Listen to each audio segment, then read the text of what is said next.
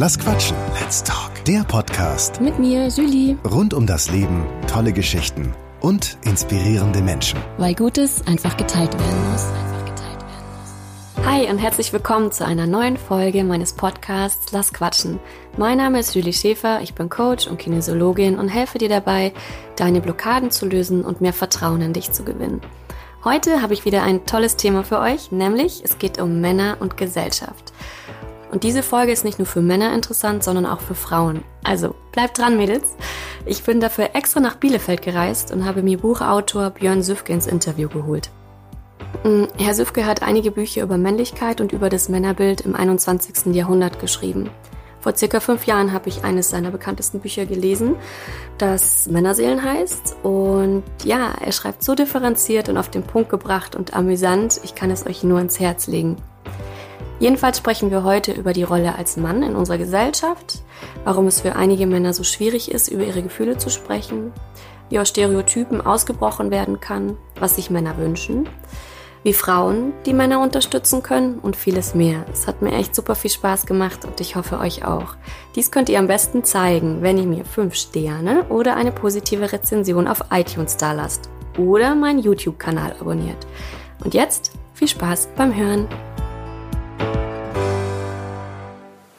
Hi, herzlich willkommen. Mein Name ist Schäfer Julie und wir sind heute in Bielefeld und ich bin bei Björn Süfke und es geht heute, wie schon gesagt, um das Thema ähm, moderne Männlichkeit, Mannsein und so weiter und so fort. Und ähm, ich freue mich sehr, hier sein zu dürfen. Herzlich willkommen. Danke und dass Sie sich die Zeit genommen haben und ich habe ganz viele Fragen. Und, Dann ähm, ran. Also eingangs habe ich Sie ja schon ähm, vorgestellt. Aber ich finde es immer ganz nett, wenn sich die Personen noch mal selber vorstellen.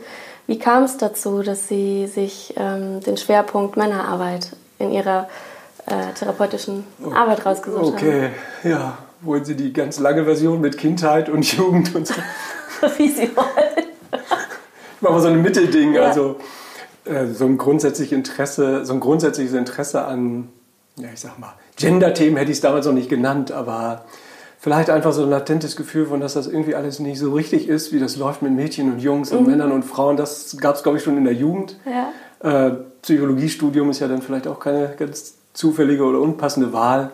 Aber so richtig der Startschuss war dann im Studium, wo ich eben ganz viel mich tatsächlich so mit Genderfragen, Feminismus äh, auseinandergesetzt habe. Und ich weiß noch den Initiationspunkt, da habe ich in der Bibliothek, in der Abteilung Frauenforschung natürlich, äh, die Abteilung Männer gefunden. Das waren damals vier Bücher. Okay. Alle auf Englisch, äh, weil es Anfang der 90er im deutschen Sprachraum da noch gar nicht so viel gab. Und ähm, ja, die habe ich dann verschlungen, die, diese vier Am Ami-Männer-Bücher. Und ab da war eigentlich mein Leben vorherbestimmt. Äh, ja, und ich hatte dann Glück, dass hier in Bielefeld, wo ich studiert habe, äh, es diese Männerberatungsstelle tatsächlich schon gab. Äh, was ja immer noch eine Seltenheit ist, auch heute in Deutschland, dass es Männerberatungsstellen gibt. Also hatte ich super Glück, konnte mich hier nach dem Studium direkt einnisten und mache jetzt seit 20 Jahren Männerarbeit und habe auch nicht vor, jemals was anderes zu machen. Also das ist mein, mein eines Leib- und Magenthema. Ja, danke schön. Das ist eine sehr wichtige Arbeit, die Sie machen. Und ähm, als ich Ihr Buch vor fünf Jahren gelesen habe oder so, ich habe es sehr gefeiert und gleich allen weiterempfohlen, weil Schön. es so wichtig ist. Es passiert zwar schon sehr viel für die Frauen und muss auch noch mehr passieren, aber Absolut, ja. die Männer werden da ein bisschen vergessen. Und es wäre schön, so alle mit ins Boot zu holen. Ja. Ja, so ein bisschen beginnt das ja jetzt, also äh, wo Sie so sagen, fünf Jahre, das ist so mein Eindruck auch, dass so in den letzten Jahren fängt es so an. Also es geht so ein bisschen weg davon, dass ich mich irgendwo quasi einreden muss, sondern äh, es kommen wirklich die Anfragen. Es kommen Anfragen zum Internationalen Männertag. Ich weiß noch, vor zehn Jahren habe ich immer auf unsere Webseite noch geschrieben, äh, ich werde den Tag feiern, wo in meinem Kalender, also mein Paper-Kalender meinte ich da, auch der Internationale Männertag Ja. drin steht und nicht nur der Frauentag am 8. März. Und dann kam er. Äh, Nee, das steht im Kalender ist er immer noch nicht. Aber es gibt Anfragen für Vorträge von Frauen auch, von Gleichstellungsbeauftragten. Machen wir was am Internationalen Männertag und so. Also da merke ich, ah, okay, es geht so in die richtige Richtung. Ganz langsam, aber es geht in die richtige Richtung. Schön. Bei einem Vortrag sagten Sie, wir haben keine Krise der männlichen Natur, sondern eine Krise des männlichen Entwurfs. Das fand ich sehr spannend und es wäre schön, wenn Sie da mal drauf eingehen könnten nochmal. Ja, also so dieser Begriff Krise, Krise der Männlichkeit, Krise des Mannseins, der ist ja auch seit, ja, vielleicht auch wieder diesen fünf Jahren mhm. ungefähr mh, so in den Medien. Als das letzte Buch, das hatte den Arbeitstitel Krise der Männlichkeit, äh, das war so vor drei Jahren, die Verhandlung mit dem Verlag und die haben das quasi gekauft, bevor sie den Inhalt kannten, weil das einfach so ein Begriff war. Mhm. Ähm, und ich habe das dann noch mal ein bisschen versucht aufzudröseln. Ja, was ist denn genau in der Krise? Es sind ja nicht die Männer alle in der Krise, also leider nicht. es ist ja erst ein Bruchteil der Männer, die sich wirklich auseinandersetzen mit diesen Themen. Ähm, Krise ist für mich ja kein negativ besetzter Begriff, mhm. sondern Krise ist immer eine Chance auf äh, Veränderung. Mhm. Ähm, also die Männer, wenn wir jetzt rausgehen und Umfragen machen zu dem Thema, dann sagen 95 Prozent, weiß gar nicht, was sie wollen mhm. oder weiß nicht, wettern vielleicht ein bisschen gegen die Frauenbewegung oder sowas. Ähm, also die Männer sind nicht in der Krise. Es ist aber auch nicht der Mann als biologisches Wesen in der Krise. Das fand ich immer besonders lustig, diese Vorstellung. Ne? Bis vor 50 Jahren waren wir die Krone der Schöpfung. Ja. Und jetzt sind wir irgendwie dem modernen Leben nicht mehr angepasst von unserer Grundausstattung her. Beides ist natürlich völliger Unsinn. Ähm, was eben in der Krise ist, ist diese Konstruktion von Männlichkeit, diese traditionelle ja. Konstruktion von Männlichkeit, also Ernährer, Beschützer, äh, alles wuppen müssen, äh, keine Schwächen zeigen, keine Gefühle zeigen. Mhm. Dieser, ich nenne das immer traditionelle Männlichkeit, mhm. äh, hegemoniale Männlichkeit, sagen manche Forscher und so. Also dieser Entwurf von Männlichkeit, der ist eben in die Krise geraten, mhm. im wortwörtlichen Sinne, durch die Frauenbewegung natürlich. Also in dem Sinne, dass er eben als Leitkonstrukt für unsere Gesellschaft ja noch nicht abgewählt ist, leider, aber eben in der Krise ist. Also wird mhm. hinterfragt, er wird kritisiert, er ist nicht mehr ähm, so selbstverständlich und wenn jemand ihn so in voller äh, Hundertprozentigkeit repräsentiert, dann ist er zumindest in aufgeklärten Kreisen auch schon ein bisschen eine Mhm. Eine, Kategor eine, eine, wie sagt man, eine Karikatur. Mhm. Gut, Präsident der Vereinigten Staaten kann man noch werden, aber also in vielen, äh, ich sage mal jetzt nicht nur linken, sondern aufgeklärten Kreisen ja. ist es antagonistisch, sich in dieser traditionellen Männlichkeit äh, zu präsentieren. Das macht diese Krise aus, meine ich. Mhm. Erleben Sie da viel Orientierungslosigkeit und Unsicherheiten bei den Männern? Ja, sicher. Also das ist das, was ich auch versuche in dem neuen Buch zu benennen, weil mir das ganz wichtig ist, ähm, ja, dass die Leute sich darauf vorbereiten. Mhm. Natürlich führt eine Krise immer zu Orientierungslosigkeit, auch erstmal zu Unsicherheit. Ja. Ähm, wenn ein alter Entwurf nicht mehr gültig ist, gültig ist er ja schon noch, aber zumindest hinterfragt wird, kritisiert wird, ein neuer Entwurf aber auch nicht richtig bereitsteht, mhm. zumindest kein Konsens darüber herrscht, dann führen logischerweise die heutigen Männer, insbesondere natürlich die jüngeren Männer, die ihre Geschlechtsidentität ja noch entwickeln, also so ältere Männer wie ich, die ihre Identität vielleicht so ja. einigermaßen ausbalanciert schon haben, mhm. trifft das nicht mehr ganz so hart. Aber schon auch noch. Also auch da kommen die neuen Anforderungen mhm. der Frauen, mit denen man sich auseinandersetzen muss. Also dieser Entwurf von Männlichkeit ist in der Krise und das führt immer erstmal zu Orientierungslosigkeit. Aber ich mag überhaupt nicht diese Gegenbewegung sozusagen, dass wenn etwas zur Orientierungslosigkeit führt, dann ist das per se schlecht oder so. Also wir müssen dann irgendwie wieder zurück und, und, und Stabilität mhm. herstellen. Da würde ich als Psychotherapeut eben immer sagen, nee, nee, nicht die Krise sofort irgendwie wegmachen. Wenn ein Paar in Therapie kommt in Krise, dann versucht man auch nicht ganz schnell ja. irgendwie, versteht euch doch wieder, sondern zu gucken, ähm, was macht die Krise aus, mhm. äh, was ist unausgesprochen, was muss reflektiert werden, was muss geteilt werden, um dann gemeinsam zu gucken, ja. wie kann man sich auf einem besseren, höheren Niveau neu kalibrieren mhm. als Paar. Aber das finde ich ist auch ein gutes Bild für uns Frauen und Männer in der ja. Gesellschaft. Also das wäre eben auch mein Wunsch mhm. und ja, auch mein Glaube, wird ein paar hundert Jahre dauern, aber es ist meine Prognose, dass wir uns eben als Frauen und Männer durch diese Krise irgendwann auf einem besseren, gleichberechtigten mhm. Niveau neu kalibrieren. Ja. Dafür braucht es diese Krise. Wünschenswert, alle gemeinsam, ja. Mm, wie können denn Wie können Frauen die Männer unterstützen? Das ist eine gute Frage. Also erstmal, erstmal nicht. Erstmal ist das was, wo wir Männer auch, ich sage es jetzt mal ganz bewusst so provokativ, wo wir Männer auch ähm, selber uns äh, auseinandersetzen müssen. Auch unter Männern durchaus mhm. mal unter, auseinandersetzen müssen. Ich finde das sehr schade, dass Männergruppen, Männergruppierungen so einen Negativ-Touch kriegen. Entweder sind das irgendwie Weicheier, die mhm. da irgendwie ihre, ihre Wunden äh, sich gegenseitig lecken. Mhm. Oder es ist männerbündlerisch, mhm. ähm, so in der Wahrnehmung. Sehr schade. Also gerade Männerfreundschaften, also dass man einen Freund hat, Freunde hat, mit denen man sich über diese Themen auseinandersetzen kann, finde ich ganz wichtig. Ja. Wir Männer müssen auch erstmal äh, ja, uns emanzipieren, auch im wahren Sinne von, des Wortes, äh, auch von den Frauen. Also dass wir, die Lösung kann ja nicht sein, dass wir nun dem nachhecheln, was sich Frauen vielleicht jetzt modernerweise vorstellen, wie Männer zu sein haben. Mhm. Das wäre ja nur ein neuer Entwurf, mhm. dem man sich unterordnet. Ähm, könnte man hoffen, dass der Entwurf vielleicht ein bisschen angenehmer ist, aber es ist auch erstmal wieder nur ein externer Entwurf. Nein, wir müssen uns doch erstmal emanzipieren und gucken, wie will ich denn mein Mannsein gestalten? Mhm. Und das ist erstmal eine Männeraufgabe. Ja. Aber Frauen können natürlich unterstützen in, in der Hinsicht schon, ähm, ja, wie soll ich sagen, die Männer auch ernst zu nehmen mhm. darin, das auch anzunehmen. Also ich bin ja nun Vater von drei Kindern und ich mache es 50-50 mit meiner Frau. Also mhm. ja, ich bin, ich würde ja sagen, ganz normaler Vater, also ja. so wie ich mir Normalität vorstelle. Ja. Ähm, bin aber dann natürlich viel mit Müttern äh, in, in, Kontakt. Ja. Und da erlebe ich einfach äh, wahrscheinlich das, was viele Frauen in Männerdomänen erleben äh, nämlich ganz viel nicht ernst genommen werden, äh, ja, diskriminiert werden, auch positiv diskriminiert werden. Ne? Ach, wie toll, wie das machen. Das auch, wie schön, so nach dem ja. Motto, sonst können Männer das ja eigentlich gar nicht. Mhm.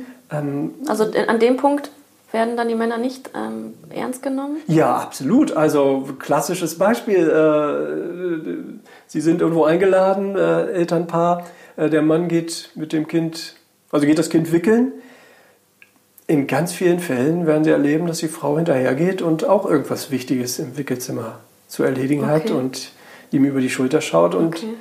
noch ein paar hilfreiche Kommentare äh, zum Geschehen abgibt. Da denke ich immer.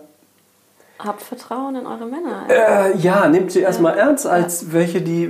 Also uns wird zugetraut, dass wir Atomkraftwerke bauen oder zurückbauen oder entwerfen oder was, aber wickeln, äh, das ist ja keine Raketenwissenschaft. Also. Ähm, ja ja, ich will das den Frauen ja. gar nicht vorwerfen. Ja. Die Frauen haben genauso ihre Stereotypen, was sie zu können haben und auch besser zu können haben mhm. als die Männer. Das ist ja genauso ja. in ihnen drin. Äh, und da ist auch dieser Druck, das besser wissen zu müssen. Mhm.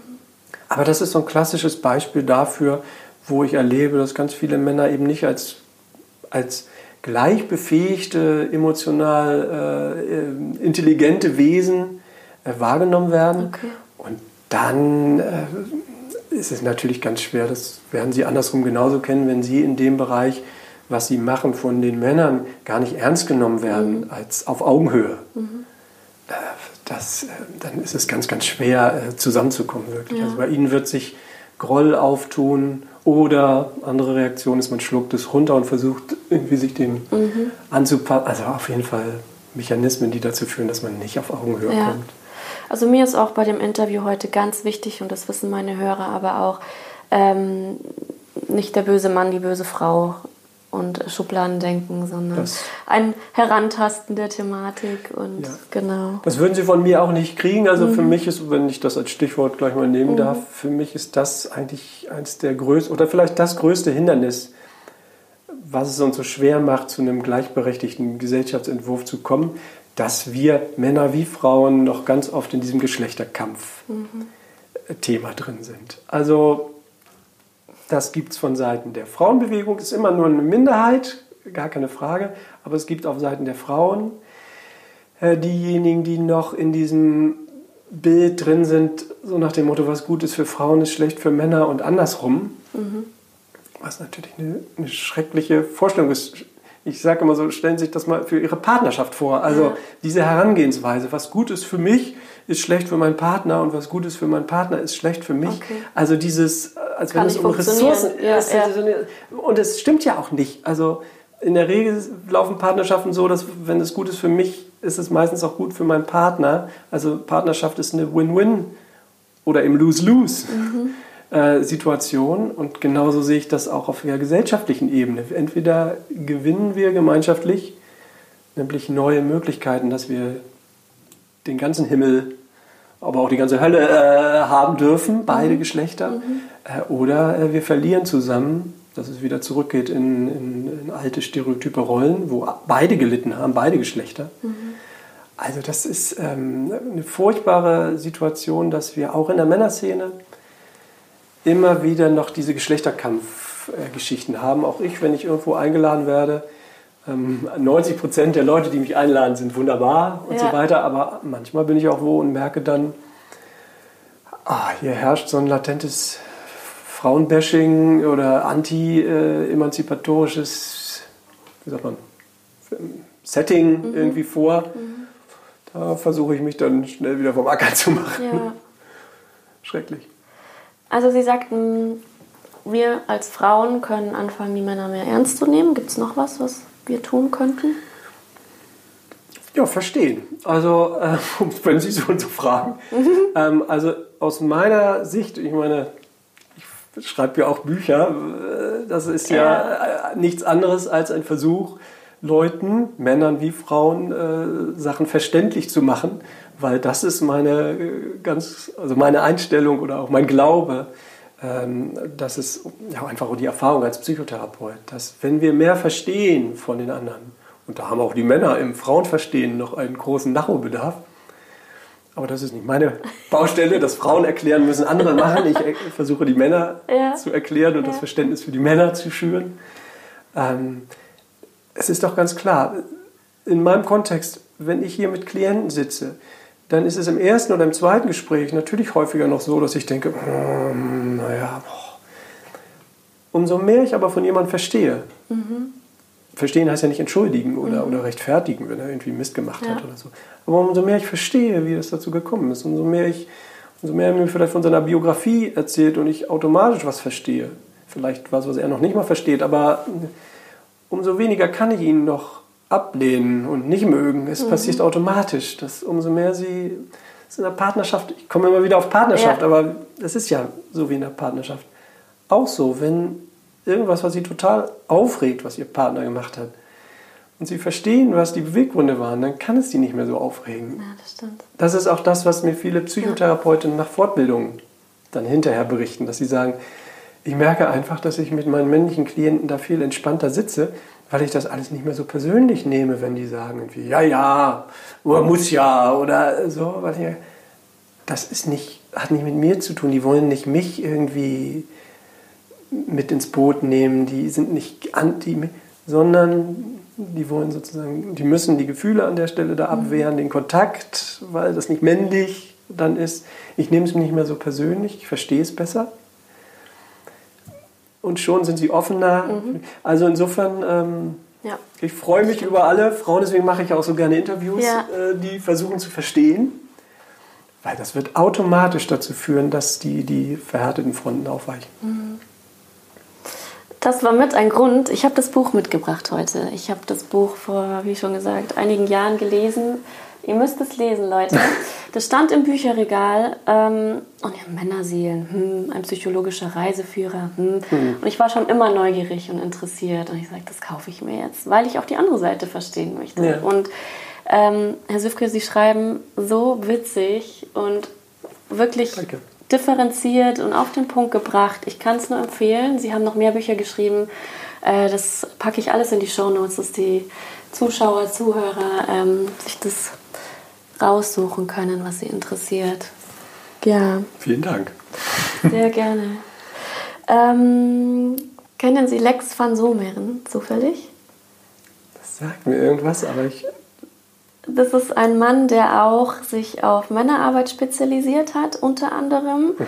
und Seminare gibt. Und er sagte in einem Interview, ich zitiere jetzt mal, ähm, dass Männer getrennt sind von ihrem Bewusstsein ihres Herzens und dass sich dies dann als Triebkraft bemerkbar macht und deshalb so viel Missbrauch, Unterdrückung und Exzesse entstehen. Dass die Männer das dann so ähm, ausleben, weil sie nicht bei sich sind. Wie ja. sehen Sie das? Das ist richtig. Das ist mir ein bisschen zu blumig ausgedrückt ja. sozusagen, da bin ich so ein bisschen nüchterner. Mhm. Aber ich würde es mal in meinen Worten, in meinen ein bisschen nüchterneren ja, ja, Worten gerne. so sagen. Ähm, also Herzen ähm, ist nicht so ein psychologischer Begriff für mich. Also ich würde sagen, äh, ein Grundproblem von eben diesem traditionellen Männlichkeitskonstrukt ist, äh, dass es quasi den Zugang zu den Gefühlen verbietet. Mhm. Äh, das ist aus meiner Sicht eigentlich die, die Essenz auch von diesem äh, Konstrukt. Mit der Folge, dass wenn Jungen eben im Laufe ihres Aufwachsens die Gefühle derart auf allen Kanälen, medial, durch Erziehung, im Freundeskreis, die Gefühle so ja, ausgetrieben werden gerade. Ne? Das ist schon wieder falsch. Sie werden ihnen ja nicht ausgetrieben, sie bleiben ja drin. Mhm. Aber wenn ihnen der Zugang dazu, so sage ich das immer, mhm. äh, der Zugang dazu, also das Bewusstsein über diese Gefühle abtrainiert ab, wird, abtrainiert mhm. wird. abgeschnitten wollte ich jetzt schon wieder sagen, wäre auch wieder falsch gewesen, mhm. weil äh, ist nicht gekappt, aber erschwert eben. Ja. Also im ganz klassischen Sinne, wie man auch äh, den Zugang zu etwas Traumatischem, was man erlebt hat, ja auch nicht abschneidet, ist auch noch, mhm. Aber ähm, durch Abwehrmechanismen wirklich blockiert im Inneren. Ja. Und das ist im Grunde, würde ich jetzt immer sagen, über vier Milliarden Menschen über, über den Kamm geschoren, ähm, ein zentrales Männlichkeitsproblem und damit ein zentrales Männerproblem, dass dieser Zugang zu den Gefühlen erschwert ist. Und dann, und da hat der Kollege völlig recht, er hat jetzt vor allem die, die, ja, die sehr für, für andere sehr unangenehmen Seiten, äh, die dabei rauskommen, aufgelistet, mhm. also Gewalt, äh, Missbrauch etc. Aber ganz klar, wenn ich keinen Zugang habe zu meinem Gefühl von Mitgefühl beispielsweise, mhm. wenn ich keinen Zugang habe zu meinem Gefühl von Scham, zu meinem Gefühl von Schuld, was sich bei, ich hoffe, Ihnen und mhm. mir äh, einsetzt, wenn wir nur erwägen, äh, sowas zu tun. Keine ja. Ahnung, irgendjemand hat uns auf der Straße wieder die Vorfahrt genommen und wir erwägen, jetzt steigen ja. wir mal aus. Ja, In dem Moment Klar. regt sich. Wenn dieser Zugang dazu nicht da ist, mhm. dann äh, gehen Sie doch hin und hauen ja. auf die Mappe oder äh, sonst was. Das ist aber nur eine ähm, äh, Konsequenz und wir sollten Männer auch nicht ähm, darauf reduzieren. Äh, ein Großteil äh, ist auch einfach leidvoll für die Männer selber, wenn eben der Zugang zu ja, zu Liebe, der Zugang zu Freude, der Zugang zu äh, ja auch Angst, Trauer, Hilflosigkeit, was ja alles Gefühle sind, die einen Wert haben, insofern, mhm. dass sie mir Informationen vermitteln, wie ich mein Leben gestalten will. Ja. Wenn einem all das ein Stück genommen ist, also nochmal, nicht die Gefühle, sind alle da, mhm. geht nicht, kann man nicht wegmachen. Mhm. Aber wenn einem der Zugang genommen ist, sodass man keinen Umgang damit finden kann, ja, dann wird man auf Deutsch gesagt immer irgendeinen blöden Umgang mhm. damit finden. Aber wie gesagt, blöd für andere, aber ganz häufig auch einfach blöd für die Männer selber. Absolut, ja. Ja. Haben Sie das Gefühl, es tut sich gerade was in die Richtung? Ja, also äh, definitiv, das kann man hundertprozentig bejahen. Äh, ich sage auf Vorträgen immer gerne, das Glas ist halb voll. Mhm.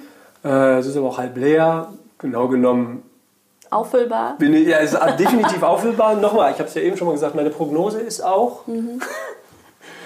ist auch leicht zu sagen, wenn man sagt, es wird erst in ein paar hundert Jahren ja. alt, kann mich keiner messen an der Prognose, aber ähm, meine Prognose ist auch, dass, ähm, wir, äh, dass das weiter so gehen wird in diese Richtung, trotz aller Rückschrittstendenzen, aller Backlash-Tendenzen, die wir ja auch gerade wieder erleben. Äh, also Trump habe ich eben schon mal kurz angesprochen, aber wir sehen es ja auch bei anderen. Mhm Politikern und auch politischen Strömungen, wo so sehr hatten wir eigentlich gedacht, dass das ausgeräumt ist, ne? Äh, anachronistisch sozusagen, dass wir das überlebt haben, mhm. ähm, was nochmal wiederkommt mit so extrem stereotypen Männlichkeits- und Geschlechtervorstellungen, wenn man das Vorstellungen nennen will, also in dieser Primitivität. Ähm, das sind für mich so Zuckungen, die aber die Entwicklung aus meiner Sicht nicht hemmen werden. Also das, was die Frauenbewegung, da muss man ja die Credits klar verteilen, was die Frauenbewegung angestoßen hat, ist aus meiner Sicht nicht mehr rückbaubar. Das wird über die ja, ein bisschen weiterentwickelten Gesellschaften ähm, früher oder später, denke ich, sich durchsetzen. Mhm. äh, so wie sich hoffentlich, was weiß ich, Umweltschutz durchsetzen wird, langsam, Ja. auch wenn es vielleicht zu spät, zu langsam geht. Ja.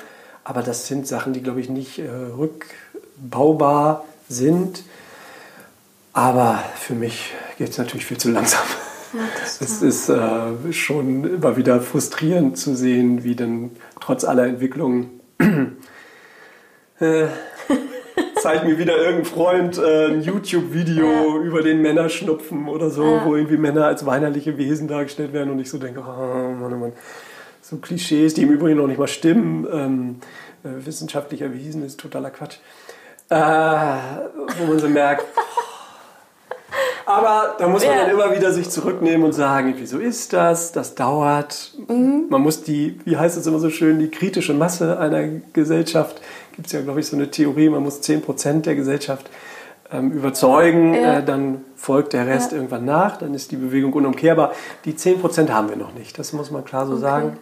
10%, die nicht nur auf dem Papier, wie unsere Politikerinnen, Politiker sagen, wir brauchen Gleichberechtigung, sondern die wirklich so, das klingt so arrogant, aber ich sage es jetzt mal so, so weit sind, äh, zu erkennen, ähm, dass wir wirklich, was Geschlechtergerechtigkeit betrifft, ähm, äh, ganz viel zu tun haben. fernab noch sind davon. Ja, da haben wir noch nicht 10 Prozent, die wirklich sagen würden, ähm, äh, das ist ein ganz, ganz zentrales gesellschaftliches Thema. Ähm, an denen arbeiten wir noch, an den 10 Prozent. Ja. Was sind denn noch so typische Klischees, die so, die so herrschen, Vorurteile sozusagen? Wir hatten jetzt den Männerschnupfen. Ja, genau. Also das, das ist ganz lustig. Also es ist wirklich so ein Phänomen. Also selbst in aufgeklärten Freundeskreisen, in denen sie machen sie mal das Experiment. Ich mache das gern bei Seminaren, um Ja. so zu zeigen, wie tief so stereotype Vorstellungen sitzen. Also ein Beispiel ist der Männerschnupfen. Also diese Vorstellung, Männer sind äh, sozusagen letztlich wehleidiger und ah, ist ja auch klar, weil Frauen müssen ja auch viel mehr Schmerzen ertragen, Geburtsschmerzen und so weiter. Es gibt aber wissenschaftliche Untersuchungen dazu, dass Männer später auf Schmerzreize reagieren. Ähm, Also sie sind, wenn man so will, können Sie auch jetzt wieder sagen, unsensibler, was Schmerz betrifft. Also es stimmt einfach schlicht nicht, dass sie mehr jammern. Im Gegenteil.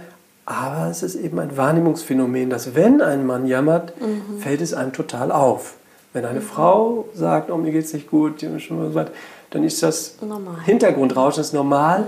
Das ist so wie wenn, anderes Beispiel, habe ich wirklich erlebt von, ich sage den Namen nicht, aber von Ja. einem Politiker auf einer Tagung zum Geschlechterthemen, der sagt, ja, aber ich habe neulich im Prenzlauer Berg zwei Männer mit Kinderwagen in der Schlange beim Bäcker vor mir gehabt.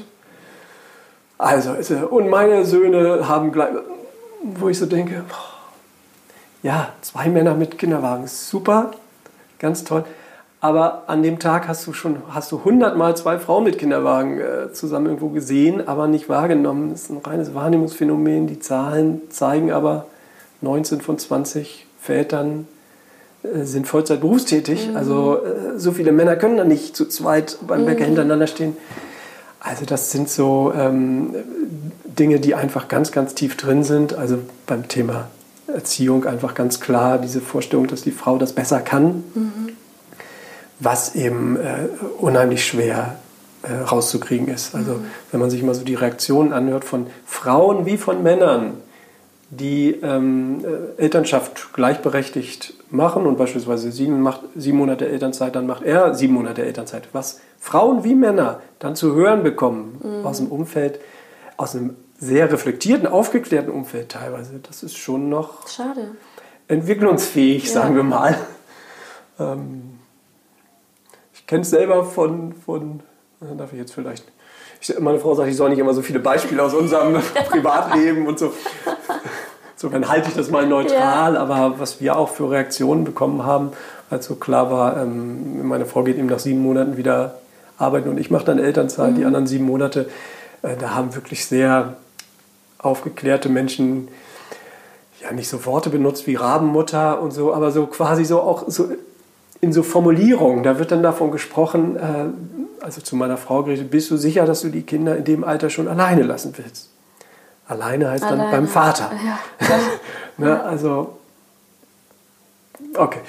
Be- Bereich Erziehung, da rede ich mich immer um Kopf und Kragen, da rege ich mich so auf, dass keinen Meine Punkt und Komma hat, finde. hat mich auch, ähm, als sie von Paris nach München gezogen sind, ähm, in die, ich weiß nicht, wie viele Monate ich war oder ob ich schon, Quatsch.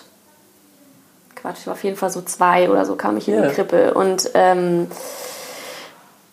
sie musste sich auch anhören, Rabenmutter, als Ja. sie arbeiten gegangen ist. Ja, ja. Also das sind so äh, Dinge, die einfach nochmal, ich sage das gar nicht, um ähm, hier zu lästern äh, über die Ja. Leute, sondern ähm, wir müssen das verstehen, das sind stereotype Vorstellungen, die auf allen Kanälen uns Frauen wie Männern äh, eingraviert werden. Über, äh, sehen wir ja, über die Rückmeldung, die man bekommt, wenn man so etwas macht, äh, über das, was man medial sieht. Wenn Sie in Bilderbüchern damit habe ich mich ja viel beschäftigt in den letzten zehn Jahren, in Bilderbüchern quasi nie Väter sehen, äh, die sich um ihre Kinder kümmern. Immer Mütter, Ja. äh, die das machen. Natürlich hinterlässt das bei den Kindern natürlich, also das prägt natürlich ganz klar die Kinder auch, wie eben Männer und Frauen sich in dieser Gesellschaft verhalten. Aber auch sie selbst prägt es natürlich ganz stark da drin, ob sie sich da als jemand fühlen, der da kompetent ist und drin in dem Bereich oder als Außenseiter. Oder eben andersrum, an die Frauen wird eben auch ganz klar der Anspruch gestellt, du musst das, du musst das besser können und auch machen, ähm, sonst bist du eine Rabenmutter. Ja, und es ist natürlich jetzt ganz toll, äh, wenn der Vater auch ein bisschen mithilft. Also Sie merken an der Ironie in der Stimme, da rege ich mich immer Ja, ja, ich wahnsinnig äh, drüber auf. ich helfe meiner Ja. Frau nicht. Ich mache 50 Prozent. Mhm. Ich helfe meiner Frau nicht. Meine Frau hilft mir auch nicht bei der Erwerbsarbeit. Ja. Sie macht 50 Prozent der Erwerbsarbeit.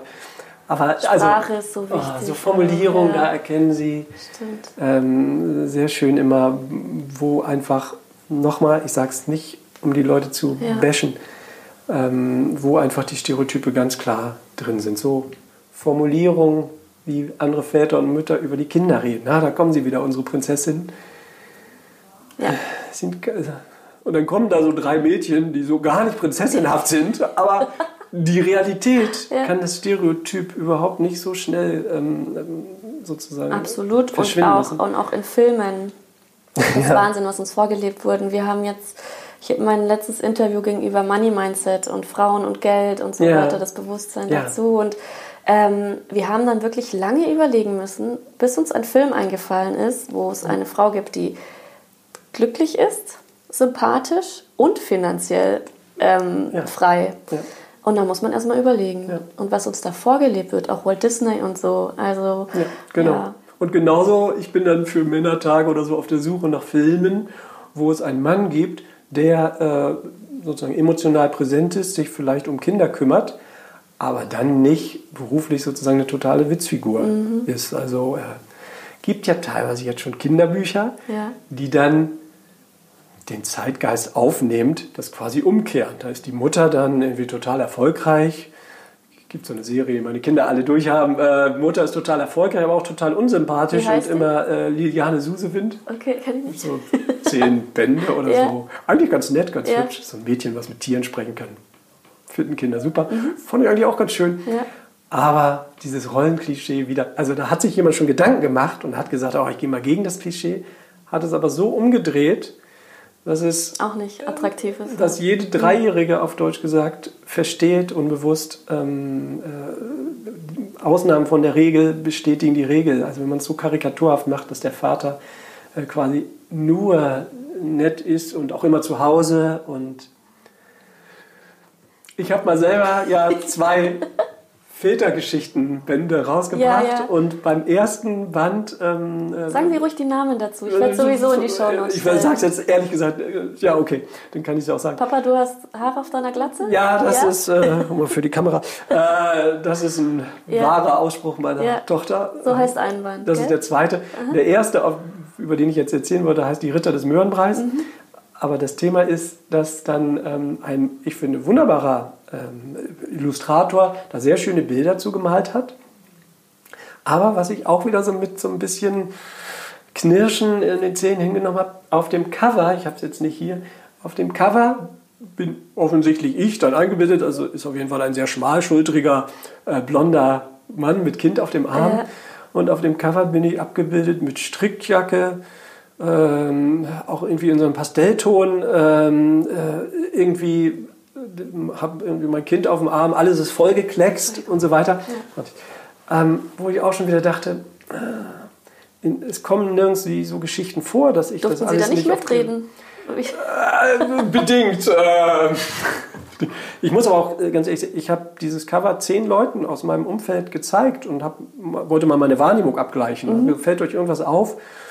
Und nur mein allerbester Freund, schön, Hans, wenn du das willst, nur mein allerbester Freund, dem, der, deswegen ist er vielleicht auch meiner, ja.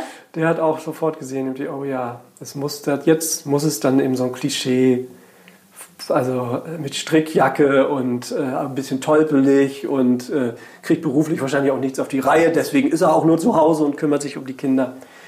Also, lange Rede, kurzer Sinn, ich hatte ihn ja angedroht bei dem Thema, eifere ich mich sehr. Ja.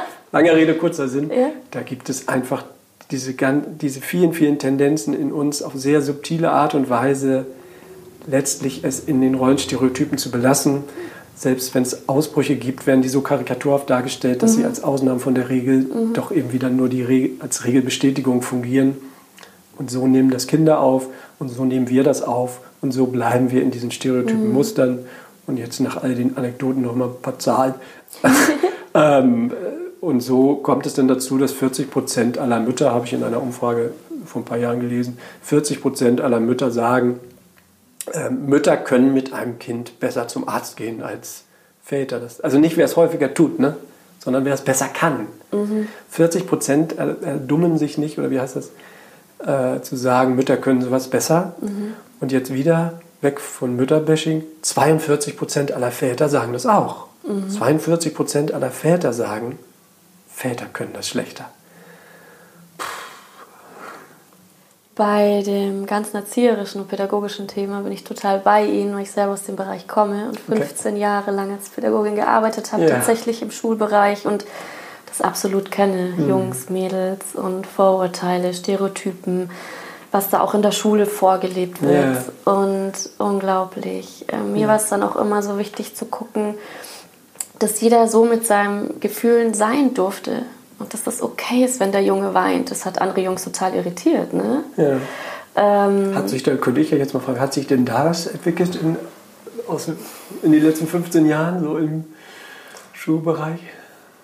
Ähm, das kann ich so gar nicht genau beantworten, aber mh, mm, es wird mehr darauf geguckt, dass es okay ist, so wie man ist, dass mhm. alles sein darf. Also ich kann ja nur mich vergleichen, mhm. ich, ich lebe das. Ne? Ähm, es fängt aber schon sehr früh an mit dem, äh, ja, ja. bist ja wie ein Mädchen mhm. oder das machen Mädchen nicht oder ähm, das ja, fängt sehr, sehr früh an tatsächlich. Es ist und auch erstaunlich, wie viele, wie viele Lehrer und Lehrerinnen, genau. also wenn ich so äh, Gespräche mit wirklich, wie ich finde, tollen Lehrer und Lehrerinnen, mhm. wo ich ganz gerührt bin, äh, mhm. äh, immer wie die mein Kind im Blick haben und auch in der Kita, die Erzieherin. Mhm. Ich bin hochzufrieden. Ja. Tim.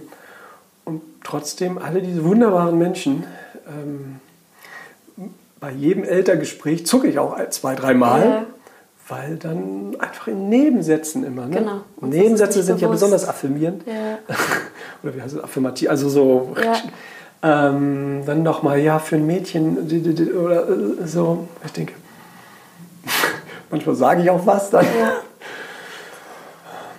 naja. Also ich war ein großer Fan von Mädels, die so in die Wildfangrichtung gingen und sich erlaubt haben, auch mal laut zu sein und auch die Jungs voll in Ordnung sind, wenn sie ihre Gefühle zeigen. Und aber ich ja. habe jetzt auch nicht hier die Weisheit mit Löffeln gefressen, aber da fängt es schon an. Also da haben wir auch sehr viel Verantwortung, Verantwortung als, als Pädagogen und als Lehrer. Ähm, eins, was sich durchgezogen hat, das aber, und das habe ich tatsächlich auch ähm, aufgeschrieben, da hätte ich gerne Ihre Meinung dazu, yeah. ist, ähm, dass oft das Thema aufkam, diese Verweichlichung der Jungs. Die werden ja. doch heutzutage alle nur noch verweichlicht. Das heißt heute noch, weil durch die ganzen alleinerziehenden Mütter wird ähm, begründet und durch äh, dem Fachpersonal, das überwiegend weiblich ist. Und das zieht sich durch. Ja. Und ist eigentlich krass, oder Entschuldigung, weil, weil als ob ein Junge nicht weich sein dürfte. Ja, außerdem ist es schlicht Unsinn. Also, ähm, also für die, die Angst haben vor Verweichlichung, die kann ich beruhigen und sagen, da sind wir lange noch nicht. Also ist ja schlichter Unsinn. Ähm, ich kriege das auch manchmal ähm, als Frage gestellt, sozusagen, ist es denn bei, wenn ich das so erzähle, was ich vorhin auch hier erzählt mhm. habe, dass eben ähm, der Zugang zu den Gefühlen erschwert wird und viele, viele Jungen ja auch äh, aufwachsen ohne eben ein einziges männliches Vorbild, was diesen, äh, diese Vorgabe mal außer Kraft setzt, was eben Gefühle zeigt, ein Lehrer, ein Vater, ein Onkel, ein Opa, wer auch immer. Ähm, so, so lernen die Jungen also, Gefühle gehören zum Junge-Sein nicht dazu. Es gehört offensichtlich zum Frausein. Wenn ein Junge jetzt unter lauter Frauen, und dann kriege ich auf die Frage, ja, aber wenn er unter vielen Frauen aufwächst, so wie das heute doch üblich ist, als wäre das früher nicht üblich gewesen, aber gut, so wie das heute doch üblich ist, ähm, dann kriegt er aber doch mehr Zugang zu den Gefühlen. Nein, also vielleicht sogar manchmal fast im Gegenteil, okay. weil er ja dieser Satz zum Mannsein gehören die Gefühle nicht dazu, der wird doch durch Frauen, die Gefühle zeigen, in keinster Weise konterkariert. Mhm. Also im Gegenteil wird er vielleicht in der, in der Wahrnehmung der Dichotomie mhm. sogar eher nochmal verstärkt, okay. so nach dem Motto, ja, meine Mutter, meine Oma, meine Lehrerin, meine Erziehung, die sind traurig, ängstlich, hilflos und so weiter. Mhm. Das sind ja auch Frauen. Mhm. Ich will damit nicht sagen, dass äh, alleinerziehende Mütter nicht natürlich wunderbare äh, Mütter und Pädagoginnen für ihre Kinder sein können. Sie können auch was tun. Sie können ja äh, auf die Gefühle ihres Sohnes äh, eingehen und das hat natürlich eine, eine Wirksamkeit, jetzt völlig unabhängig vom Gender-Thema. Aber das sozusagen alleinerziehend sein oder das wenig männliche Bezugspersonen haben, äh, irgendwie dazu führen sollte, dass man mehr Zugang zu seinen Gefühlen bekommt, also ich, ich weiß gar nicht, was ich dazu noch sagen soll, weil das ist aus meiner Sicht total widersinnig, weil ja. im Gegenteil, wenn gar kein Mann zur Verfügung steht, der die Chance hätte, dem Jungen vorzuleben, dass Gefühle doch zum Mannsein gehören, mhm. dann wird sich dieses Bild noch radikaler in ihm verfestigen. Ich meine, solche Zahlen sind ja kein Beweis, aber ich habe mal gelesen, 95 Prozent, äh, 95 Prozent der Insassen in Jugendgefängnissen in den USA leben äh, sind ohne Vater mhm. äh, aufgewachsen. Ähm, kann man ja keine direkte Kausalität herstellen, aber es scheint mir doch ein bisschen zu zeigen, dass äh, wenn ein Vater da ist oder irgendeine andere männliche Bezugsperson, reicht nicht, dass der da ist. Wenn der selber das traditionelle Männlichkeitskonstrukt in voller Blüte ja. Äh, ausagiert, dann ist er keine Hilfe an der Stelle. Mhm. Aber es gibt ja zumindest die Chance, dann Deswegen sage ich auch immer, wenn alleinerziehende Mütter sich zu Wort melden in Vorträgen, dann sage ich immer, das wird manchmal ein bisschen belacht im Publikum, dann sage ich immer, ich meine das ganz ernst. Mhm. Äh, suchen Sie sich ganz bewusst einen Mann, der emotional Präsenz für ihren, so, ihrem Sohn vorleben kann. Mhm. Muss ja nicht der Partner sein. Partnerwahl können Sie ja nach anderen ja. Kriterien äh, ja. machen. Aber haben Sie einen Bruder vielleicht? Haben Sie einen Vater? Mhm. Haben Sie einen Freund, mhm. der das ist? Und so wie man Paten aussucht, um die religiöse oder spirituelle oder sonst was Entwicklung der Kinder zu begleiten, warum nicht, wenn ich um dieses Thema weiß, mhm. als alleinerziehende Mutter, warum nicht einen Mann aussuchen, ganz genau nach diesem Kriterium, ja. der sich quasi um die emotionale Entwicklung des Jungen ja. kümmert. Kann ja ein Babysitter sein oder ein Trainer oder sonst genau. was. Mhm. Weil, um das nochmal ganz klar zu sagen, ja. ein Mann der ein erwachsener Mann, der es irgendwie geschafft hat, der also auch keine Witzfigur ist für den Jungen, sondern eine Respektsperson, mhm. wenn der zu ihm einmal sagt, Mensch, das, das, das kenne ich, das hat mir auch immer Angst gemacht als Kind, da irgendwie immer die Bäume hoch und so, ich hatte immer Schiss da runterzufallen, mhm. ich stand da immer unten, oder das und das macht mich traurig, oder äh, der, der sagen kann, es tut mir leid, also Schuld zugeben kann. Mhm das ist ja unbezahlbar. Ja. Also ähm, das ist natürlich viel, viel wirksamer, als wenn eine Frau sagt, Justus oder Justin oder wie auch immer, ist völlig okay, äh, wenn du Gefühle hast. Ist ja. ganz okay. Ja. Mama hat dich lieb, wenn du Gefühle hast. Ist auch schön, mhm. aber es hat sowas von, ja, Mama, Mama, für Mama, für eine, Mama, für eine Frau ist das okay. Ja. Aber in der, in der Welt da draußen unter Männern. Mhm. Das stimmt. Deswegen finde ich es so schade, dass der Zivildienst eingestampft wurde. Ja, Wir hatten gute- ganz viele Zivildienstleistende männliche Ja, Bezugspersonen Ja. dann praktisch für die Kids und das ist komplett weggefallen.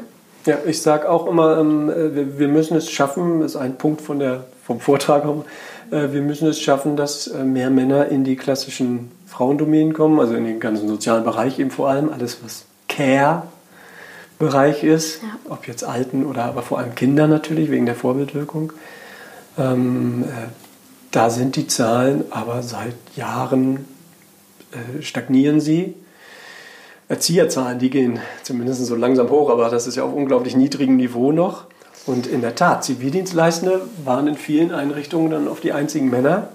Und haben dadurch auch gezeigt, hey, das macht mir ja Spaß, vielleicht mache ich das mal als Beruf. Absolut, Ne? ja. Das war, das war Also ich will auch nicht ausschließen. Ja. Ich habe Zivildienst gemacht in Ja. der äh, psychiatrischen Einrichtung Ja. und äh, ich war auch schon vorher, wie gesagt, ein bisschen auf dem Psychologietrip, aber das hat schon nochmal den letzten Kick gegeben, zu sagen, äh, ja, ich kann mich auch, obwohl ich ein Mann bin, kann ich mich um andere Menschen kümmern. Gut. Herr Süfke, Sie arbeiten ja auch einzeln mit Männern in Ihrer Praxis. Gibt es denn da so eine Art roter Faden ähm, an Sehnsüchten, die Männer haben, wo Sie merken, da das ist so, also nehmen Sie uns mal mit, was, was können wir noch erfahren über, über das männliche Geschlecht? Was sind die, was wünscht, wünscht ihr euch sozusagen? Schön- schönes Thema, die Sehnsüchte. Ja, genau. Meistens wird man ja nur so defizitorientiert gefragt. Auf der Sehnsuchtsseite. Mm, Also ich glaube, was schon ein roter Faden ist, oder vielleicht will ich ihn nur sehen, ähm, auf einer ein bisschen tiefer, liegende, ähm, einer tiefer liegenden Ebene, ist so die Sehnsucht nach sich selbst. Also äh, auch wenn viele Männer das natürlich nicht so formulieren würden, äh, wobei es wird auch schon häufiger. Männer kommen auch mit dieser Wahrnehmung. Es läuft alles. Ich habe einen guten Job, Frau, Kinder, ist eigentlich alles in Ordnung. Ähm, aber ich weiß eigentlich gar nicht, was ist, war es das? Äh, Also auch wieder so ein bisschen Midlife. Also Frau Kinder heißt ja schon auch diese Altersphase, Midlife Crisis mäßig. Das wird ja leider auch immer so abgewertet. Im Gegenteil finde ich wunderbar, äh, sich nochmal Gedanken darüber zu machen, wenn man alles erreicht hat. Was will ich wirklich? Was will ich wirklich? So war es das? äh, Und dann kann ich einfach so weitermachen. Oder gibt es noch was ganz Wichtiges? Dann sollte ich mich vielleicht ranhalten. Wird nicht mehr lange sein. Ähm, Oder nicht mehr so lange. Ähm, Also manche kommen auch schon mit, diesem, mit dieser Frage zumindest. Ähm, Was ist in mir eigentlich? Aber auch die, die nicht mit der Frage kommen, denen würde ich das schon unterstellen. Ich sehe es dann am Effekt, wenn das so ein bisschen zutage tritt, wie, welche Befriedigung das auslöst, ähm, hier rauszugehen und vielleicht für das Problem gar keine vernünftige Lösung hier von mir äh, präsentiert bekommen zu haben, aber äh, mehr da zu sein, äh, vielleicht sogar wie man noch leidet unter dem Problem, aber sich eben als, ja, als wahrhaftiger, als ganzheitlicher, wie auch immer Sie das nennen wollen, ähm, zu erleben. Also ich glaube und ich will auch glauben, äh, dass es eine große Sehnsucht gibt nach sich selbst und auf der Basis von sich selbst. Das kann ja nur auf der Basis von sich selbst sein äh, nach Beziehung äh, zu anderen Menschen. Also letztlich Wie wir ich glaube, äh, genau, ich glaube hier Spoiler Alert, Ja. aber ist ja nur ein Sachbuch. Also Ja. Aber ich glaube, der letzte Satz von dem Buch geht irgendwie so in die Richtung. Und wenn wir das mal alles überwunden haben werden mit diesem ganzen Männer-Frauen-Kram, Ja. äh, dann geht es letztlich um Menschlichkeit. Äh, also letztlich kommen wir ganz profan und eben gar nicht profan nach dem Wunsch, äh, ja, Liebe ist auch immer gar nicht so mein Wort, aber nach Anerkennung ganz oft, also nach Respekt manchmal sogar nur. Also einfach nur respektvoll behandelt zu werden, das würde vielen schon reichen. Es ist manchmal traurig zu sehen, wie dann jemand hier, wenn er wirklich zu sich kommt, ausstößt. Jetzt bin ich ans Mikrofon, ne? das darf man nicht.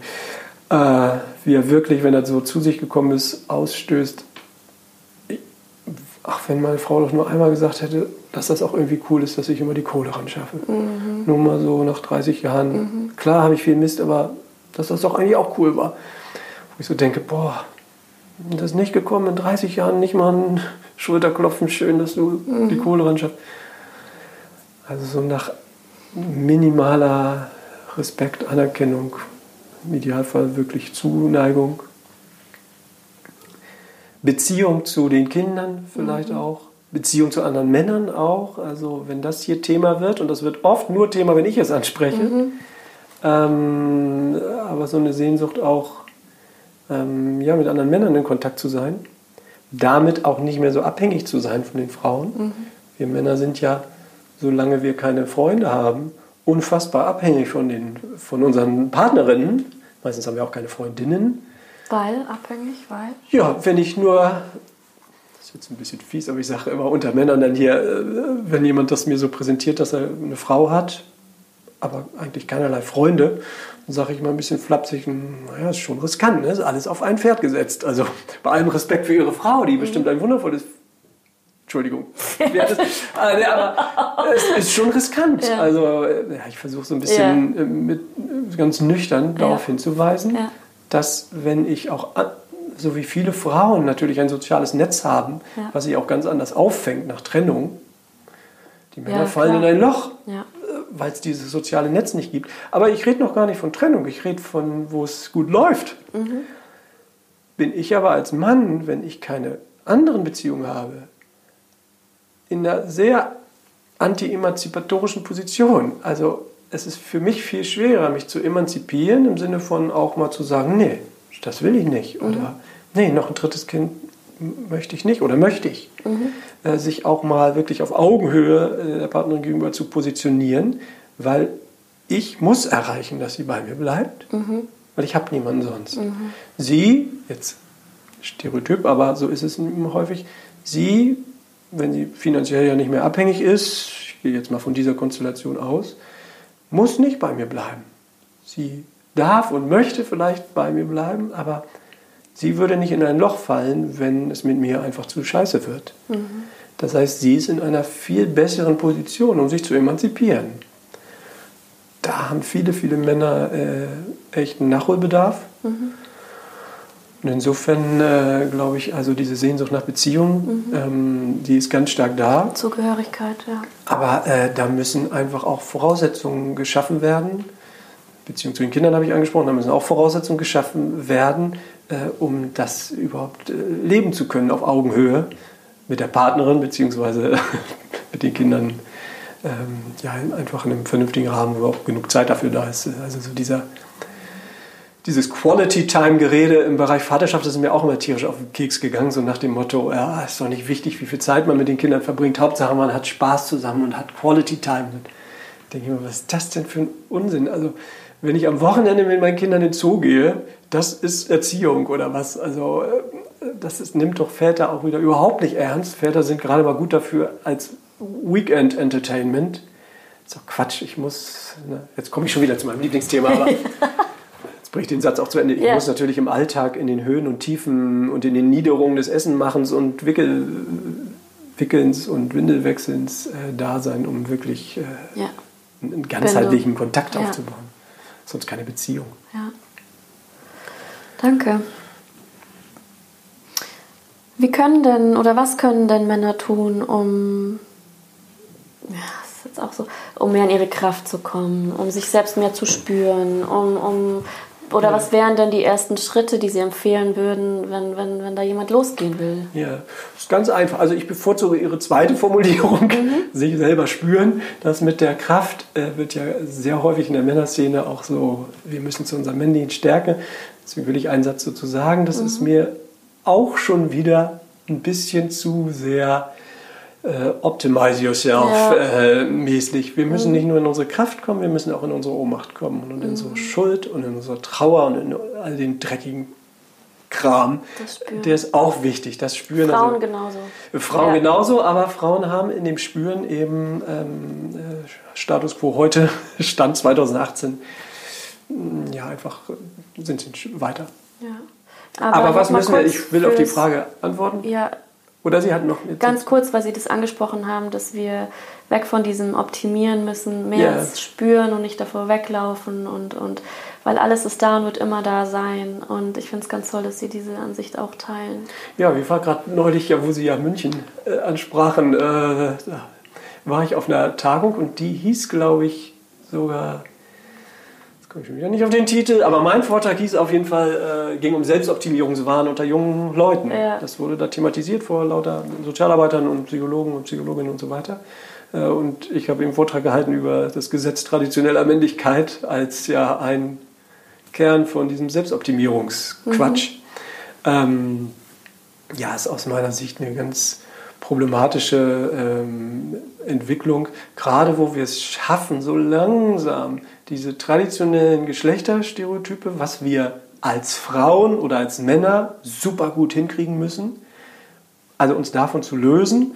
Und dann kommen wir jetzt in so einen Optimize Yourself äh, Quatsch rein, dass wir quasi alles äh, super gut können müssen. Das ist ja wirklich vom Regen in die Traufe. Das ähm, setzt sehr unter Druck, ja. aber es ist wieder klassisch. Ja. Die Krise, Ja. die aufgebrochen ist, wird eben häufig nicht reflektiert und zu einer aus meiner Sicht Weiterentwicklung äh, genutzt, sondern es wird so ein bisschen noch mehr desselben äh, gemacht.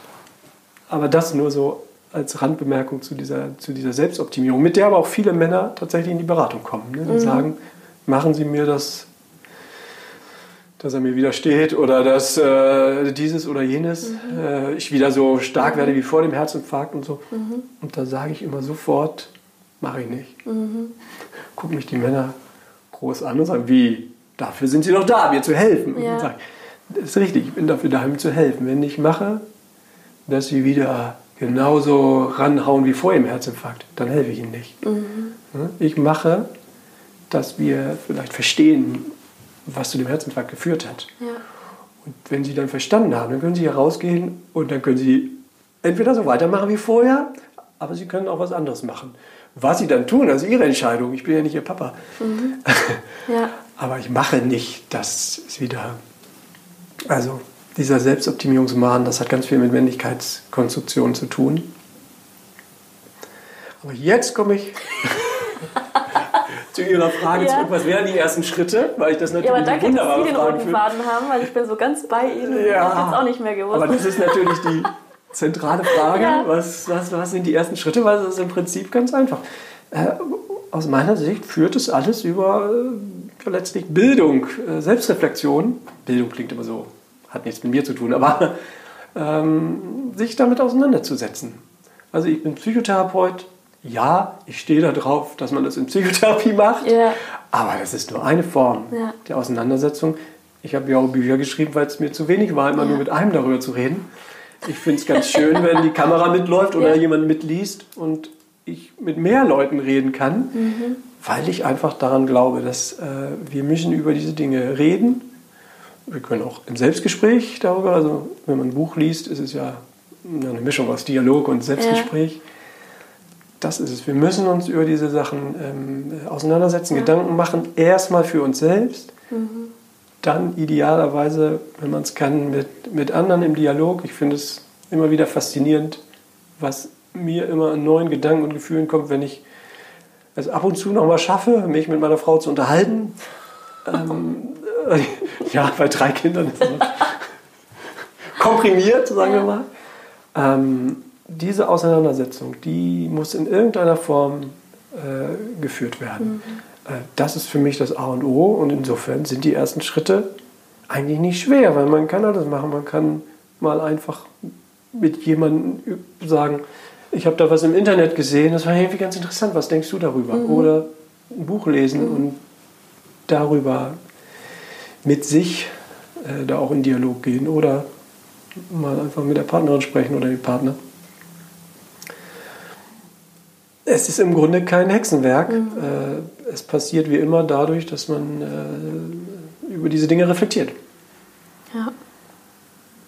Geht los, sprecht miteinander. Ich sag's immer wieder, das ist so wichtig. Mhm. Danke. Also ich könnte mich noch stundenlang mit Ihnen unterhalten. Ja. Ehrlich gesagt.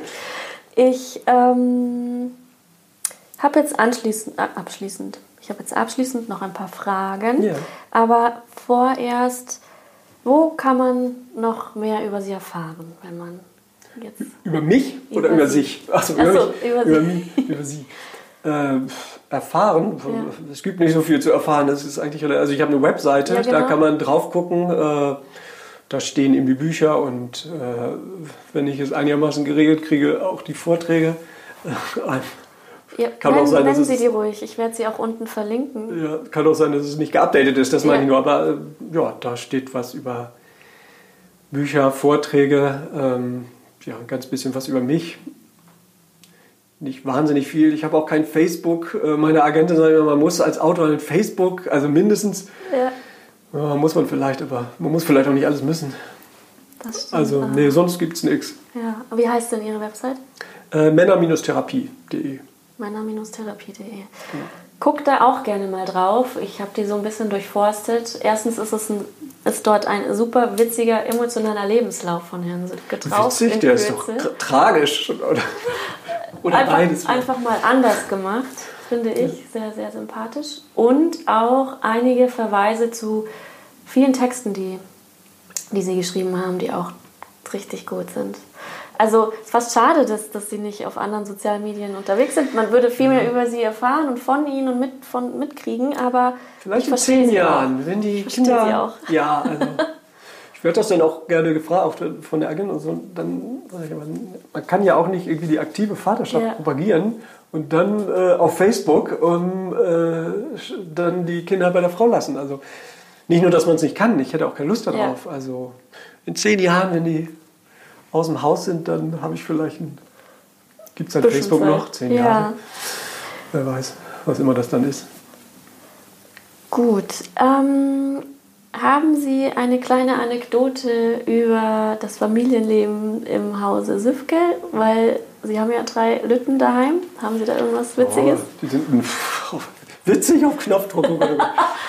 Wie gesagt, meine Frau sagt, ich soll nicht so viele Anekdoten äh, erzählen aus unserem Privatleben. Müssen Sie auch. Nein, ich habe ja, äh, da kann ich ja jetzt wirklich auf die Geschichten verweisen. Ich habe ja Geschichten geschrieben darüber, ähm, weil ich in der Tat, ähm, also Sie werden auf keinem Vortrag nicht mindestens drei oder vier Anekdoten äh, hören, ähm, weil ich einfach immer diesen, weil das ja mein Leben ist, habe ich immer diesen privaten Bezug mitlaufen. Und das ist ja das Schöne, ich bin in einem Thema unterwegs, was immer mit dem Leben zu tun hat, mit meinem Leben, die ganze mhm. Zeit, die ganze Zeit. Ähm, insofern fällt mir auch immer irgendwas ein. Das macht es aber so authentisch eben. Ich hoffe, äh, äh, auf jeden Fall hat man mir noch hinterher nie gesagt, wäre ja ganz okay, wenn Sie nicht ständig Ihre Kindergeschichten erzählen würden. aber jetzt auf Knopfdruck, also fällt mir bei den Themen dann immer, mhm. fällt mir irgendwas ein, aber nee, auf Knopfdruck Alles kann cool. ich nicht witzig ja. Ihre Bücher werde ich auf jeden Fall verlinken. Das ist ähm, ganz klar. Haben Sie noch einen Buchtipp, wo Sie sagen, wenn man sich so in die Thematik einlesen will, das wäre auch noch ein Autor, den Sie empfehlen könnten? Oh ja, einige. Also ja. Äh, jetzt muss ich ein bisschen gucken, was ist, was ist vielleicht das Klientel oder die Zielgruppe.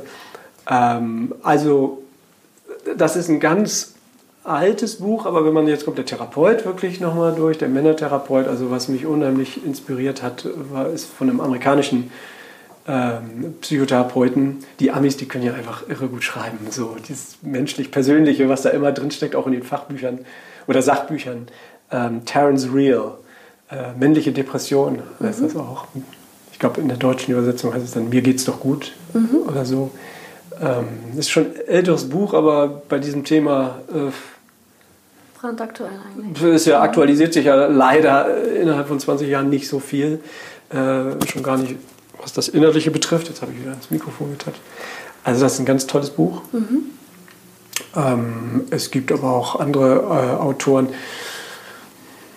Ja, das ist jetzt vielleicht ein bisschen zu verkopft, aber es gibt ein, ich finde, unglaublich gutes Buch über das Thema, ähm, wie im Grunde diese Abwertung des Mannseins ähm, dass wir eben die Bösen sind, die Täter und so weiter, wie das im Grunde entstanden ist. Also ein soziologisches Buch von Christoph Kucklick. Jetzt habe ich wieder den Titel nicht. Äh, ich recherchiere es recherchiere und, und, und, und stell's ein. Ich gebe aber ja. gleich, ich spreche mal gleich in die Kamera, ja. das ist unfassbar schwer zu lesen. Das ist eine soziologische Doktorarbeit, wenn Sie nicht Soziologe sind, so wie ich auch nicht bin. Ich habe nur die Hälfte verstanden, ja. aber in dieser Hälfte habe ich mehr gelernt als in 20 Büchern, wo ich alles verstanden habe. Ja. Also, äh, Danke. Ich liebe den Mann. ich kenne ihn gar nicht, aber äh, ganz tolles Buch. Aber Klasse. es gibt eine, eine, Reihe von Autoren, die man äh, gut lesen kann. Kann mhm. nicht alle aufzählen hier. Nee, passt super, vielen Dank. Mm, aber es passt ganz gut zu einer Frage, die ich vorhin vergessen habe zu stellen. Und ich weiß, dass das jetzt ähm, viel zu breit angeschnitten ist, aber global gesehen ja. herrscht ja noch wahnsinnig viel Unterdrückung der Frau gegenüber. Ja. Ähm, jetzt haben Sie das Buch gerade genannt, wo man gucken könnte, woher das vielleicht auch herkommt und so weiter, soziologisch gesehen. Aber meine Frage ist eigentlich, ja. lehnen, ich, ich, ich, wenn ich sage wir Frauen, ist auch nicht richtig, lehnen sich Frauen zu wenig auf? Zum ja. Teil lassen wir viel mit uns machen. Wir dürften, also ich bin der Meinung, wir dürften viel mehr Stopp sagen und mal auf die Straße gehen. Und ich, ich hänge an dem zu wenig, weil ich ja. dann bewerten würde ja. und auch ja. diskreditieren würde, wie die Frauen sich ja über 50 Jahre auf, wie ich finde, bewundernswerte Art und Weise äh, aufgelehnt haben. Äh, ich sage das jetzt auch nicht aus Anwiderung, sondern auch für die Männer. Ich glaube, die Frauenbewegung ist das Beste, was den Männern äh, passieren konnte, weil sie eben diese Krise und damit ein Aufrütteln dieses Bestehenden ähm, äh, initiiert hat. Insofern zu wenig wäre mir jetzt zu bewertend, aber ja. sagen wir mal so, ich sage auf Vorträgen auch immer, die Frauenbewegung ist auch erst am Anfang. Mhm. 50 Jahre, das ist, äh, das war ein erfolgversprechender Anfang. Mhm. Aber äh, hallo, wir haben, was weiß ich, was äh, können bei der Wirtschaft anfangen, 3% Frauen in DAX-Konzernen, wir haben Gehaltdebatte. Also Gehalts, wir haben, ich glaube, den drittgrößten Gender Pay Difference weltweit in Deutschland. Ähm, ja. Wir können ja 100 Themen. Ja. Wir haben äh, immer noch viele Pirelli-Kalender in Kfz-Werkstätten. Ähm, also es gibt hunderte Bereiche, wo Frauen natürlich off offensichtlich weiterhin diskriminiert werden und wo eine Auflehnung notwendig äh, ist. MeToo-Debatte haben wir jetzt heutzutage muss man schon wieder sagen, gehabt. Ja. Äh, gibt ja schon wieder das nächste wahrscheinlich bald. Ähm, das sind alles wichtige Phänomene, um äh, sexueller Missbrauch, solche Thematiken, sexuelle Übergriffe in die Öffentlichkeit zu rücken. Ähm, insofern würde ich nicht sagen, die Frauen lehnen sich zu wenig auf, das wäre mir zu bewerten. Ja. Aber äh, auch die Frauen haben an Auflehnung noch viel zu tun. So könnte man es vielleicht sagen. Wir Männer haben aber ja mit der Auflehnung gegen traditionelle Geschlechterrollen ja noch nicht mal richtig angefangen. Also wir bereiten ja noch den Anfang erst vor, hoffentlich. Ja. Äh, also insofern äh, haben die Frauen uns schon viel voraus. Aber ich habe es jetzt schon zweimal gesagt. Äh, ich habe mal ausgerechnet, wann wir 50-50 hätten bei Erziehungszeiten, wie heißt es jetzt, Elterngeldzeiten, ja. wenn die Entwicklung, die ja positiv ist, so weitergeht, und da kam ich, glaube ich, auf 450 Jahre. Okay. Also die Frauenbewegung, wenn wir das mal als Referenz nehmen, hat die Frauenbewegung jetzt ein, äh, 500, ein, 50, ein Zehntel ihrer Wirkung entfaltet. Mhm. Ja, das finde ich gar nicht so eine unrealistische Perspektive. Mhm. Also es ist ein Anfang, aber es ist definitiv erst ein Anfang. Äh, es kommen ja heute manchmal Leute und sagen, jetzt muss doch langsam mal genug, ich, ich, kann, ich muss schon lachen, wenn ich das sage, es muss doch langsam mal genug sein mit diesem Gender-Thema. Ja. Als ich das das erste Mal hörte, dachte ich, der will mich auf den Arm nehmen mhm. oder was, aber er meinte das ganz ernst, so nach dem Motto, 50 Jahre Frauenbewegung, äh, jetzt haben wir doch die Einforderung sexueller Pflichten in der Ehe abgeschafft und das Frauenwahlrecht besteht doch auch was denn noch? Oh so, Mann, oh da habe ich gedacht, ja, das mhm. ist auch nicht frauenfeindlich, das ist menschenfeindlich, also es ist ja genauso männerfeindlich. Ähm, nein, also wir fangen doch gerade erst an. Ja. ja. ja.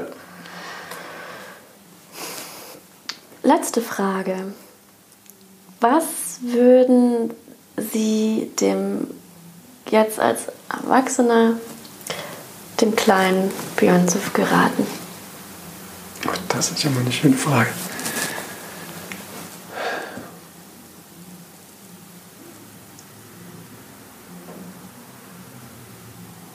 Boah, das rührt mich richtig an, die Frage. Aber ich muss gucken, dass ich da nicht zu tief drüber nachdenke. Ach, raten. Äh, also ich würde, glaube ich, in äh, oder mitgehen. Ein, ja, genau. Ja, in ja. Einfühlung mit dem kleinen äh, Ratschlag bräuchte der, glaube ich, gar nicht. Der hat alles falsch gemacht und dabei ist es total gut geworden. Ähm, nee, aber äh, ja, dem hätte ich äh, auch durchaus gewünscht, dass es vielleicht jemanden gegeben hätte, der ähm, schon früh äh, quasi sich hätte einfühlen können, was es für Ängste, Sorgen, Nöte in mir gab, die ich nicht geäußert habe. Also der hätte schon sehr einfühlsam sein müssen. Ich war mhm. schon äh, steady im traditionellen Männlichkeitskonstrukt drin. Aber die Sehnsucht, dass das jemand gesehen hätte und dann eben das gesagt hätte, was ich vorhin gesagt habe, was ja eigentlich ganz einfach ist. Mhm. Ähm, ja, ist ja total okay oder normal oder kenne ich auch. Mhm. Das Heute wäre ich vielleicht nicht an einem anderen Punkt, weil ich bin selber dazu gekommen, dass es okay ist und mhm. normal. Und, ähm, aber es hätte vielleicht ein bisschen schmerzfreier ja. passieren können. Verstehe ich, bin ich ganz bei Ihnen. Dankeschön. Also wenn, wenn Sie ja. jetzt nichts mehr zufügen möchten, wo Sie sagen, das wäre noch schön loszuwerden, dann war es das von Nein, meiner Seite. Ich möchte nur loswerden. Vielen Dank für das angenehme Gespräch und für Ihre Neugierde und ja. dass Sie uns Männer in den Fokus rücken. Ja. Vielen Dank. Richtig, sehr gerne. Ich danke. Ja, das war's für heute. Ich hätte noch ewig mit Densiv gequatschen können und ich hoffe, es hat euch gefallen und neue Impulse gebracht. Seine Bücher und Website findet ihr in den Show Notes. Und wenn euch die Folge gefallen hat, freue ich mich, wenn ihr sie weiterempfehlt oder teilt. Bis ganz bald, eure Julie.